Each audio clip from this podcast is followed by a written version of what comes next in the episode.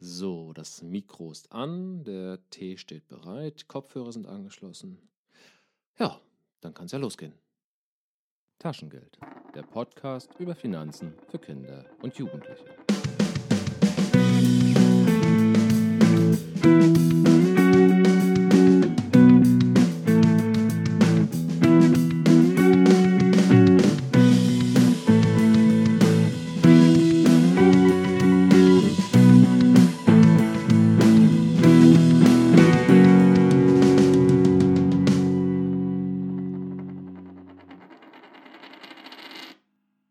Hallo und herzlich willkommen zur dritten Episode meines Podcastes Taschengeld. Ich bin immer noch Martin und ich freue mich wieder sehr, dass du dabei bist. Und ja, es tut mir sehr leid, es hat diesmal leider sehr lange gedauert, bis die neue Folge fertig war. Ich hatte doch in den letzten Wochen einiges zu tun und zwischendurch war ich dann auch nochmal längere Zeit krank. Aber ich hoffe sehr, dass es in Zukunft alles wieder ein bisschen schneller geht und die nächste Folge dann nicht ganz so lange auf sich warten lässt. Ich hoffe, du kannst mir das verzeihen und ja, bevor ich jetzt noch lange weiter quatsche, werde ich doch einfach mal direkt mit dem Thema anfangen. Und zwar geht es in der aktuellen Folge um Schülerjobs. Das heißt, wie kann man dann mit Ferienjobs oder Schülerjobs oder wie man sie auch immer nennt, Nebenjobs, äh, wie kann man denn damit sein Taschengeld aufbessern? Ja, und bevor wir da zu den ganz wichtigen Themen kommen, möchte ich mit euch eine kleine Zeitreise zu Beginn unternehmen wir werden zunächst mal ins Mittelalter reisen und schauen, wie sah denn da die Arbeitssituation für Kinder und Jugendliche zum Beispiel aus.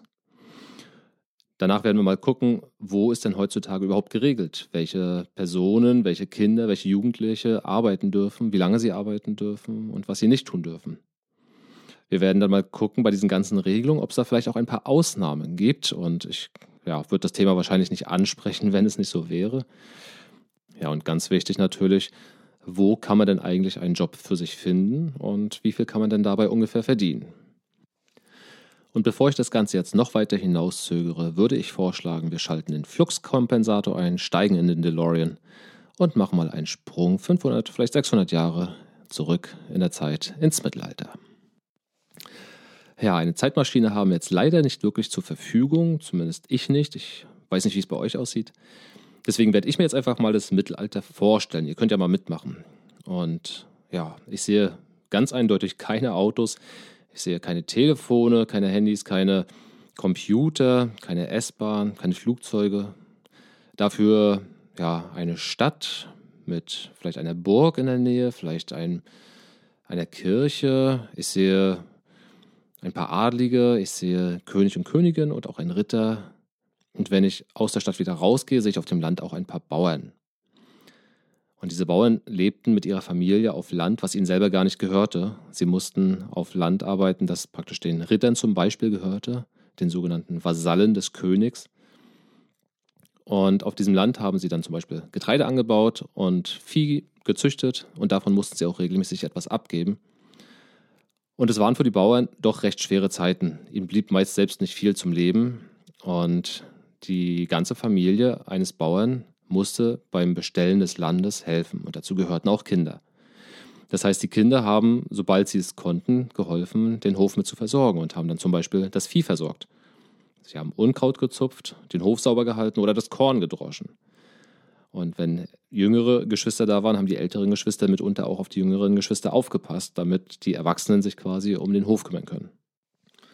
Und jetzt könnt ihr euch so einen Tag einfach mal vorstellen. Das heißt, morgens geht die Sonne auf, der Hahn kräht, was alles noch ganz toll klingt. Aber dann wird aufgestanden, wird noch was gegessen und dann geht es schon an die Arbeit und der ganze Hof muss versorgt werden.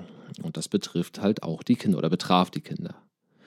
Naja, und wenn man gar keinen eigenen Hof hatte oder auf dem Hof gar nicht ausreichend Arbeit zur Verfügung war, dann wurden die Kinder, sobald sie alt genug waren, auf andere Höfe zum Beispiel geschickt, um dort als Markt oder als Knecht zu arbeiten. Ja, und durch diese ganzen Arbeiten hatten die Kinder im Prinzip keine Freizeit. Sie mussten von morgens bis abends auf dem Hof helfen. Und es bedeutete auch, dass sie keine Schule besucht haben. Eine Schulpflicht gab es damals noch nicht. Und das hieß für viele Kinder, dass sie weder lesen, noch rechnen, noch schreiben oder ähnliches gelernt haben, was für uns heute selbstverständlich ist. Ja, diese Schulpflicht, die wurde dann um 1649 offiziell eingeführt. Aber das hieß ehrlich gesagt nicht, dass jedes Kind dann automatisch auch die Schule besucht hat und dort das Lesen, Schreiben und Rechnen gelernt hat. Nein, ganz viele Kinder mussten auch weiterhin noch für die Familien arbeiten, damit die Familien äh, nicht Hunger leiden mussten, beziehungsweise haben sie es mitunter trotzdem, aber jede helfende Hand, jede Person im Haushalt, die Geld verdienen konnte, musste das auch tun. Und wenn es jetzt nicht der Bauernhof war, gab es zum Beispiel auch ganz viele Kinder, die in einem Bergwerk arbeiten mussten. Und wenn heutzutage ein erwachsener Mensch arbeitet, dann ist es in der Regel acht Stunden pro Tag. Und die Kinder damals mussten in dem Bergwerk 13 Stunden pro Tag arbeiten und das jeden Tag. Das alleine klingt natürlich jetzt schon ziemlich krass, aber wenn man sich diese Arbeitssituation nochmal vorstellt, ähm, ist es eigentlich echt unglaublich, denn diese Arbeit im Bergwerk, die war gefährlich, die war wirklich sehr gefährlich. Es gab regelmäßig einstürzende Stollen, es gab austretende Gase und die Arbeit, die die verrichten mussten, war einfach für die Kinder viel, viel zu schwer.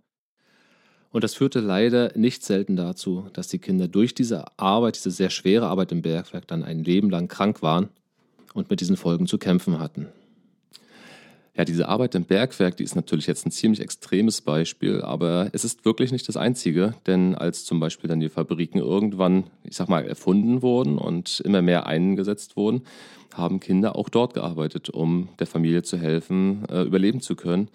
Denn gerade bei Familien, die nicht besonders wohlhabend waren, wo jede helfende Hand im Haushalt quasi dazu beitragen musste, Geld zu verdienen, da wurden die Kinder in alle möglichen Berufe gesteckt und auch ein Bergwerk oder eine Fabrik gehörte dazu. Und in den Fabriken waren teilweise auch sehr schwere Arbeiten zu verrichten, sehr gefährliche Arbeiten. Und auch da kam es häufig vor, dass die Kinder verletzt wurden und unter Umständen dann ein Leben lang mit diesen Folgen zu kämpfen hatten.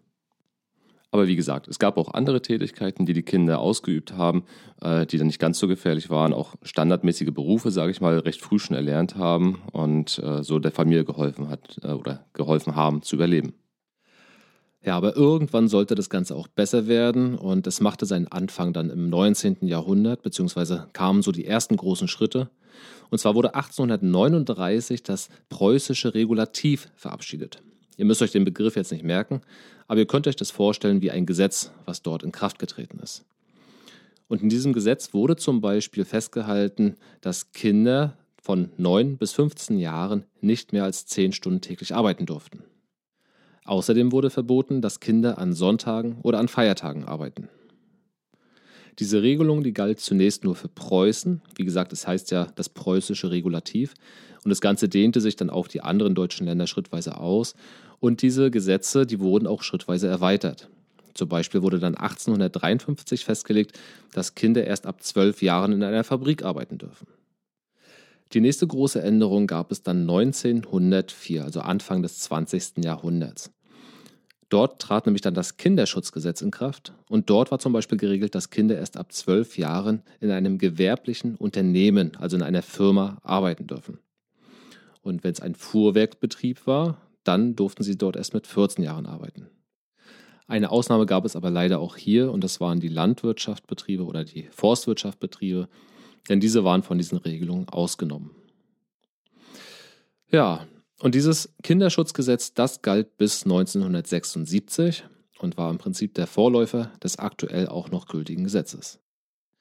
Ja, und damit haben wir unsere Zeitreise im Prinzip beendet. Wir sind nämlich in der heutigen Zeit angekommen, denn ab 1976 ist es auch noch aktuell gültige Gesetz äh, in Kraft getreten. Das heißt mit vollem Namen Gesetz zum Schutze der arbeitenden Jugend. Kurz sagt man in der Regel aber nur noch Jugendarbeitsschutzgesetz. Ja, und dieses Arbeitsschutz- oder Jugendarbeitsschutzgesetz, das behandelt halt alle möglichen Themen, wie zum Beispiel die Arbeitszeit, Urlaube, Feiertage. Es gibt aber auch das Thema Ausnahmen oder auch gefährliche Arbeiten. Ja, und das Gesetz ist ja nun nicht mehr ganz neu. Es ist, wie gesagt, von 1976 aber es wird regelmäßig aktualisiert. Das heißt, es wird an die aktuelle politische und soziale Entwicklung angepasst. Und die letzte Änderung, von der ich weiß, die wurde letztes Jahr, also 2019, im Dezember gemacht. Und es wird in Zukunft auch noch weitere Veränderungen daran geben. Ähm, ich werde einfach mal einen Link unten in die Shownotes packen. Das heißt, wenn ihr dort draufklickt, dann kommt ihr direkt zum Gesetzestext und könnt gerne dort selber mal stöbern. Wenn man sich ein bisschen Zeit nimmt, dann versteht man auch, was dort steht. Aber die wichtigsten Dinge habe ich hier auch zusammengetragen und werde sie im weiteren Verlauf dieser Episode äh, versuchen euch zu erklären. Ja, aber wie ist denn das nun mit den Kindern und dem Zuverdienst äh, zum Taschengeld? wenn du dir diesen Gesetzestext mal anschaust, dann wirst du recht schnell feststellen, dass dort unterschieden wird zwischen Kindern und Jugendlichen. Und deswegen wollen wir vielleicht als erstes mal diese Frage klären, ab wann oder bis wann ist ein Kind ein Kind und ab wann ist man denn ein Jugendlicher? Ja, zum Glück müssen wir da gar nicht lange suchen oder rätseln. Das steht nämlich tatsächlich sehr früh schon im Gesetzestext drinne. Und zwar ist dort relativ klar geregelt, dass ein Kind bis einschließlich 14 Jahre ein Kind ist. Und sobald der 15. Geburtstag erreicht ist, zählt ein Kind als Jugendlicher oder Jugendliche. Ja, und jetzt die ganz spannende Frage, dürfen Kinder denn jetzt überhaupt arbeiten und sich das Taschengeld ein bisschen aufbessern? Ja, ich will es gar nicht lange spannend machen, aber ja, Kinder dürfen sich das Taschengeld mit einem bisschen Arbeit äh, aufbessern, aber erst ab dem 13. Geburtstag, vorher nicht. Und da gibt es auch ein paar Einschränkungen. Das heißt, man darf oder das Kind darf mit 13 Jahren maximal zwei Stunden pro Tag arbeiten. In einem landwirtschaftlichen Familienbetrieb wären es auch drei Stunden. Allerdings müssen für diese Arbeit ein paar Bedingungen erfüllt sein, beziehungsweise ein paar Voraussetzungen erfüllt sein. Ähm, und zwar brauchst du zunächst einmal die Einwilligung der sorgeberechtigten Person. Das heißt, in den meisten Fällen sind es die Eltern, die dem Ganzen zustimmen müssen. Des Weiteren ist ganz wichtig, dass die Arbeit, die du dir ausgesucht hast, nicht irgendwie gefährlich ist. Also deine Gesundheit darf nicht gefährdet sein. Es muss sicher sein und auch deine weitere Entwicklung darf dadurch nicht irgendwie in Gefahr geraten. Weiterhin ist ganz wichtig, und es steht wirklich alles im Gesetz drin, dass Schulbesuche oder auch eine Berufswahlvorbereitung oder eine Berufsausbildung nicht irgendwie darunter leiden darf. Und du musst trotz dieser Arbeit dazu in der Lage sein, dem Unterricht zu folgen. Ja, und damit du am nächsten Tag wirklich in der Schule fit bist und dem Unterricht folgen kannst, gibt es die sogenannten Ruhezeiten. Das heißt konkret zwischen 18 Uhr abends und 8 Uhr morgens darfst du nicht arbeiten. Auch nicht morgens vorm Unterricht.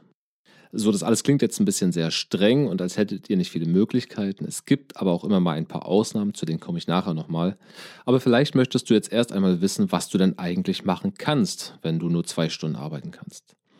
Ich habe mir dafür einfach mal ein paar Beispiele hier rausgesucht. Ich habe das eine oder andere davon sogar selber auch gemacht, als ich klein war. Ähm, ich lese das einfach mal vor und du kannst das, wenn du möchtest, mitschreiben oder dir einfach später nochmal anhören. Zum Beispiel könntest du regelmäßig Zeitungen austragen. Oder falls in eurer Nachbarschaft, vielleicht im selben Haus sogar, jemand einen Hund hat, könntest du den täglich ausführen. Eine Alternative dazu wäre vielleicht für einen Nachbarn oder eine Nachbarin ab und zu mal einzukaufen. Oder aber du bietest an, dass du hin und wieder den Rasen mähst. Aber dann möchte ich dich bitten, doch sehr vorsichtig zu sein, denn diese Klingen da unten sind unglaublich scharf. Du könntest natürlich auch Nachhilfe geben, wenn dir ein Schulfach besonders gut liegt.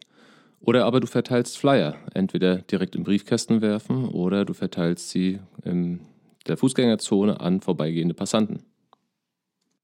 Ja, das sind jetzt nur ein paar Anregungen oder Ideen für dich, damit du so ein Gefühl dafür bekommst, was man dann ungefähr machen kann, was nicht länger als zwei Stunden in Anspruch nimmt.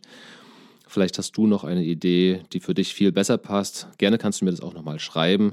Und ich schaue mal, dass ich das dann vielleicht in einer der nächsten Episoden vielleicht nochmal unterbringen kann und erwähnen kann. Aber ja, ich habe vorhin schon mal erwähnt, dass es auch Ausnahmen gibt und zu denen möchte ich jetzt noch einmal kommen. Es gibt nämlich manche Tätigkeiten, die brauchen etwas mehr Zeit und tatsächlich ist es erlaubt, diese auch auszuüben. Wenn du nämlich ein Instrument spielst oder in einer Theatergruppe, dann ist es oft so, dass die Aufführung länger als zwei Stunden dauert und dafür ist es dann auch mal erlaubt, dort etwas länger zu arbeiten oder daran teilzunehmen. Ähnliches gilt für Werbeveranstaltungen oder wenn du für Aufnahmen äh, im Rundfunk tätig bist, zum Beispiel ein Hörspiel oder sowas mit einsprichst. Möglicherweise wirst du aber auch für Filmaufnahmen oder für Fotoaufnahmen gebraucht, was mehr als zwei Stunden dauert und auch das ist erlaubt. Jetzt darf man das alles aber nicht einfach so machen, sondern es müssen schon ein paar Voraussetzungen erfüllt sein, damit du daran teilnehmen darfst. Auch hier wieder gilt zunächst einmal, es ist notwendig, die Einwilligung der sorgeberechtigten Person sich einzuholen. In den meisten Fällen wieder die Eltern. Die müssen dem Ganzen zustimmen. Doch nicht nur die Eltern oder die sorgeberechtigten Personen müssen zustimmen, sondern du brauchst auch eine ärztliche Bescheinigung und die darf nicht älter als drei Monate sein, dass du gesund bist. Und äh, ähnliches von der Schule. Du musst von der Schule oftmals einen äh, Zettel unterschreiben lassen, dass deine schulischen Leistungen ausreichend gut sind, dass du an solchen Veranstaltungen teilnehmen darfst. Aber keine Sorge, du musst dir das in der Regel jetzt nicht alles merken und mitschreiben. Wenn du beim Arbeitgeber bist, der das wirklich professionell macht, wie zum Beispiel so eine Filmagentur oder Statistenagentur, die werden dir das alles ganz genau sagen können, was du brauchst und dir gegebenenfalls auch die Unterlagen zuschicken, damit du dort zur Schule gehen kannst, zum Arzt gehen kannst und ähnliches. Ja, und weiterhin muss gegeben sein, dass vor Ort, also zum Beispiel bei einem Filmdreh, jemand dort ist, der sich um die Kinder kümmert, dass die Kinder nicht einfach irgendwie allein gelassen werden. Und natürlich darf auch ein Kind nicht irgendwie in Gefahr gebracht werden. Das darf absolut nicht sein. Naja, und wenn du dann sowas gemacht hast, wie zum Beispiel ein Filmdreh, dann darfst du 14 Stunden danach nicht wieder arbeiten. Du brauchst dann 14 Stunden am Stück nicht unterbrochene Freizeit. Das ist ganz wichtig. Aber wie gesagt, ein Arbeitgeber sollte sowas alles wissen und sollte dich darüber informieren und natürlich dann auch deine Erziehungsberechtigten, also deine Eltern, deine Großeltern oder wer auch immer das in deinem Fall ist. Gut, jetzt gehen wir mal davon aus, dass du kein Kind mehr bist, sondern du hattest schon den 15. Geburtstag. Und jetzt möchtest du natürlich auch wissen, wie sieht es denn dann aus? Solltest du jetzt zum Beispiel beschlossen haben, nach der 9. Klasse die Schule zu verlassen und eine Ausbildung zu beginnen, dann darfst du 8 Stunden pro Tag und 40 Stunden pro Woche arbeiten, aber nicht mehr. Manchmal ist es auch so, dass du das ein bisschen verschieben kannst, aber dann darfst du nicht mehr als 8,5 Stunden pro Tag arbeiten. Und trotzdem nur 5 Tage pro Woche. Und ganz wichtig ist auch, du brauchst zwei Ruhetage aufeinanderfolgend. Das heißt, ein Wochenende zum Beispiel, wo zwei Tage hintereinander weg für dich frei sind. In der Landwirtschaft gibt es da auch wieder so ein bisschen Sonderregelungen. Äh, dort ist es so, dass Jugendliche über 16 Jahren nicht mehr als neun Stunden pro Tag arbeiten dürfen. Beziehungsweise bei zwei Wochen darf es nicht mehr als 85 Stunden für diese zwei Wochen sein. Ja, was man nicht von dir verlangen darf, ist zum Beispiel, dass du schwere Dinge anhebst oder dass du gefährliche Arbeiten ausführst. Die Ruhepausen sind fest vorgeschrieben. Äh, du darfst also zum Beispiel nicht länger als viereinhalb Stunden am Stück arbeiten. Du musst zwingend eine Pause dann machen und diese Pause muss mindestens 15 Minuten lang sein und du darfst dabei auch nicht unterbrochen werden. Bei den Arbeitszeiten gibt es auch ein paar Einschränkungen. Und zwar darfst du nur zwischen 6 Uhr morgens und 20 Uhr abends arbeiten. Solltest du tatsächlich in einer Bäckerei beginnen, dann darfst du ab 16 Jahren auch ausnahmsweise schon 5 Uhr beginnen oder in einer Gaststätte beispielsweise bis 22 Uhr arbeiten. Ja, und solltest du tatsächlich für dich entschieden haben, Bäcker zu werden und du bist dann 17 Jahre alt, dann darfst du sogar schon um 4 Uhr morgens beginnen. Meine Zeit wäre das ehrlich gesagt nicht. Ja, kommen wir mal zu den Wochenenden. Wie sieht denn das da aus? Normalerweise ist es so, dass eine jugendliche Person am Wochenende nicht arbeiten muss, aber auch hier gibt es natürlich Ausnahmen, denn die eine oder andere Arbeit muss halt auch am Wochenende verrichtet werden. Und dazu zählen dann zum Beispiel Verkaufsstellen, die auch am Wochenende aufhaben, oder Gaststätten oder auch Pflegeeinrichtungen, wo natürlich auch am Wochenende jemand tätig sein muss. Und ähnliche Regelungen gelten auch für den Sonntag, aber hier gibt es noch weniger Ausnahmen, wann man dann doch mal arbeiten darf. Ja, kommen wir zu einem weiteren wichtigen Thema. Wie sieht es denn aus mit dem Urlaub? Und wenn du noch keine 18 Jahre alt bist, dann hängt es tatsächlich vom Alter ab, wie viel Urlaub du pro Jahr zur Verfügung hast. Das heißt, bist du 15 Jahre alt, dann stehen dir im Jahr 30 Urlaubstage zur Verfügung. Wären also zum Beispiel sechs Wochen am Stück. Bist du 16 Jahre alt, sind es nur noch 27 Tage und mit 17 Jahren dann 25 Urlaubstage. Nur mal zum Vergleich, ein Erwachsener hat bei einer 5-Tage-Arbeitswoche im Jahr einen Anspruch auf mindestens 20 Urlaubstage. Aber jetzt fragst du dich vielleicht, mal abgesehen von einer Berufsausbildung, was kannst du denn jetzt eigentlich konkret machen, um dir ein bisschen was dazu zu verdienen? Und auch da habe ich mal ein paar Beispiele mir rausgesucht, diesmal nicht ganz so viele. Aber du könntest zum Beispiel im Supermarkt nachfragen, ob du helfen kannst, die Regale aufzufüllen. Oder wenn du um die Ecke zum Beispiel eine Eisdiele hast, könntest du nachfragen, ob du dort aushelfen kannst und zum Beispiel den Abwasch übernimmst oder auch beim Abkassieren hilfst. Oder wenn du dir Babysitten zutraust, wäre auch das vielleicht eine Option. Das einfach nur mal so als drei Beispiele. Ähm, die Frage ist jetzt natürlich, wie kommt man denn überhaupt an solche Jobs? Im einfachsten Fall schaust du dich einfach mal um, was gibt es denn bei dir in der Nähe, in der Nachbarschaft für Geschäfte und fragst dort dann gezielt nach, ob du irgendwie helfen kannst, um dir dein Taschengeld aufzubessern. Eine andere Möglichkeit wäre, dass du Freunde, die Familie, Verwandte fragst, ob die etwas haben oder zumindest etwas wissen. Oder du schaust mal auf dem sogenannten schwarzen Brett nach. Das ist eine weitere Möglichkeit und dieses Brett ist gar nicht wirklich schwarz, aber solche Wände, sage ich mal, hängen oftmals in einer Schule oder auch im Supermarkt aus und dort kann jeder einen Zettel anhängen, ich suche etwas oder ich biete etwas. Und wenn jemand zum Beispiel jemanden sucht, der ihm beim Kassieren in der Eisdiele hilft oder ähnliches oder jemand zum Babysitten, dann könntest du diesen Zettel nehmen und die Telefonnummer oder E-Mail-Adresse dort dir notieren und dort dich dann melden. Ja, und die letzte Möglichkeit, die ich jetzt noch äh, parat hätte, wäre, dass du im Internet nachguckst, vielleicht zusammen mit deinen Eltern, in einer Jobbörse, davon gibt es doch eine ganze Menge im Internet, werden auch manchmal solche Angebote eingestellt und dort kann man sich dann auch direkt äh, hinwenden.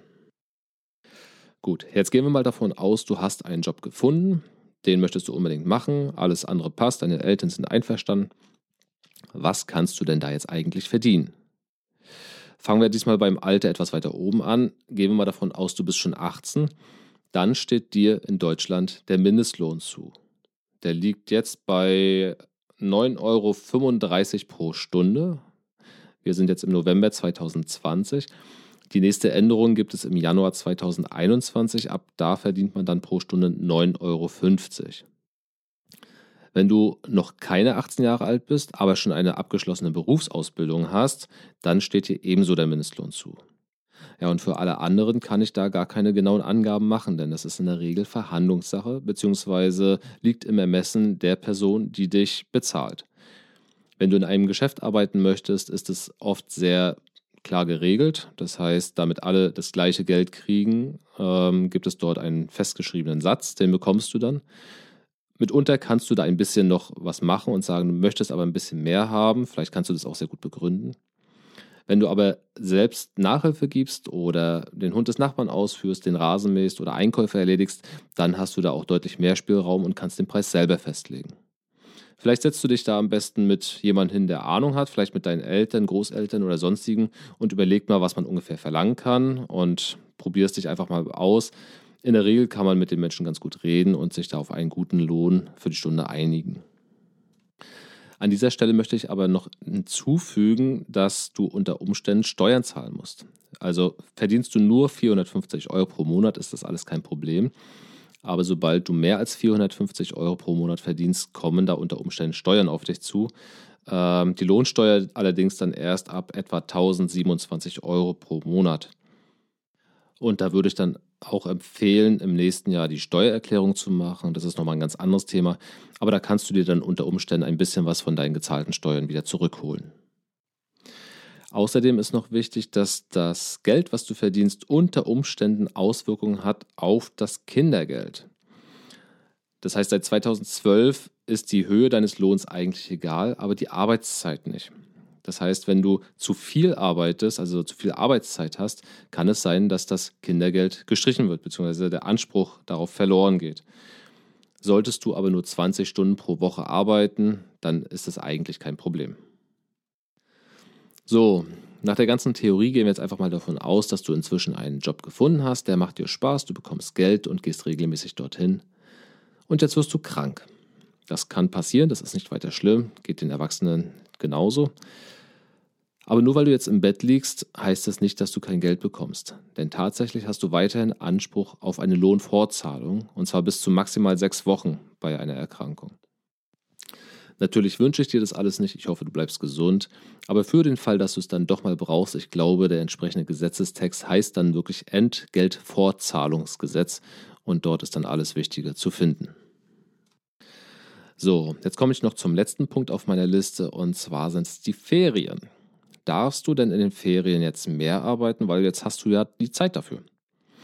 Und ja, das darfst du dann tatsächlich. Das heißt, Jugendliche, die der Vollzeit-Schulpflicht unterliegen, das heißt, du bist nicht in der Ausbildung, sondern gehst noch regelmäßig zur Schule, die dürfen in den Ferien etwas mehr arbeiten, aber maximal vier Wochen pro Jahr.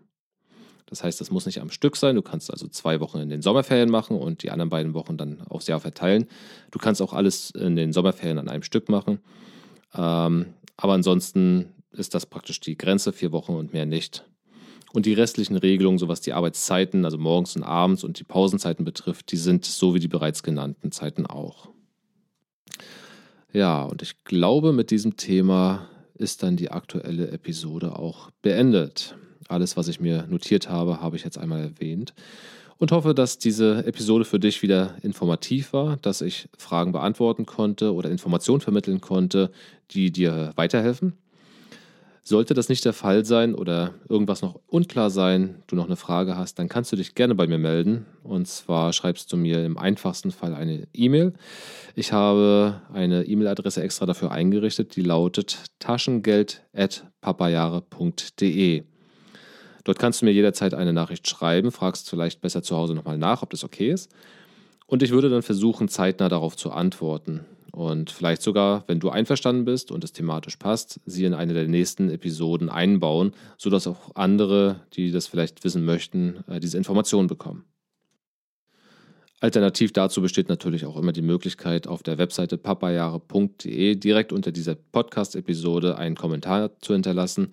Den können dann auch andere sehen und darauf antworten und auch ich würde natürlich versuchen, zeitnah darauf zu antworten. Darüber hinaus hast du natürlich auch wieder die Möglichkeit, diesen Podcast zu bewerten. Bei zum Beispiel iTunes kannst du das tun. Ich würde mich sehr freuen und auch dabei Kritik und Anregungen natürlich schauen, inwieweit ich das umsetzen kann, um diesen Podcast noch ein bisschen zu verbessern. Ja, und damit sind wir jetzt auch wirklich am Ende angekommen. Ich bedanke mich fürs Einschalten, hoffe, du bist auch beim nächsten Mal wieder dabei und wünsche dir jetzt erstmal alles Gute, bleib gesund und bis bald.